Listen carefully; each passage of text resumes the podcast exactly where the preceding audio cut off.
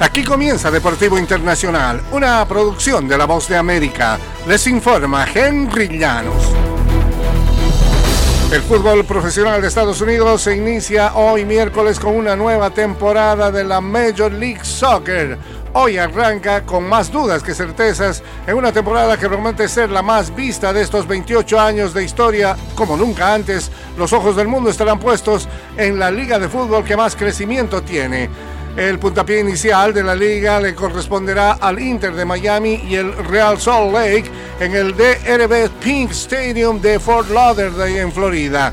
Las miradas del mundo estero están puestas en el equipo de Gerardo Martino, o mejor dicho, en Lionel Messi, principalmente en Luis Suárez, en Sergio Busquets y en Jordi Alba, pero las miradas también significan presión, una presión que el Inter de Miami jamás había tenido.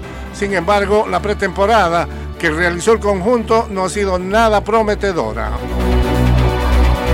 Y hubo una semana como ninguna en la historia del baloncesto de la NBA. Joel Embiid anotó 70 puntos y Carl Anthony Towns 62 en la misma noche y cuatro días después Luka Doncic tuvo 73 y Devin Booker 62.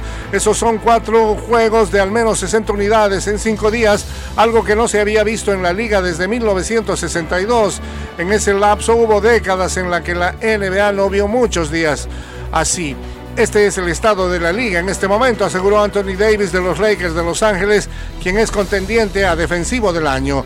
En el juego de estrellas del domingo realmente no hubo defensa, lo que explica por qué la conferencia este tuvo un récord de 211 puntos y entre ambos equipos estuvieron cerca de llegar a los 400 tantos.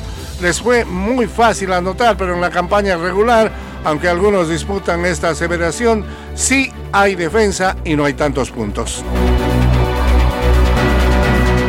En el fútbol internacional, Andreas Brehm, el autor del gol de penal que le dio a Alemania Occidental el título en el Mundial de 1990 al vencer a la Argentina de Diego Armando Maradona, ha fallecido. Él tenía 63 años.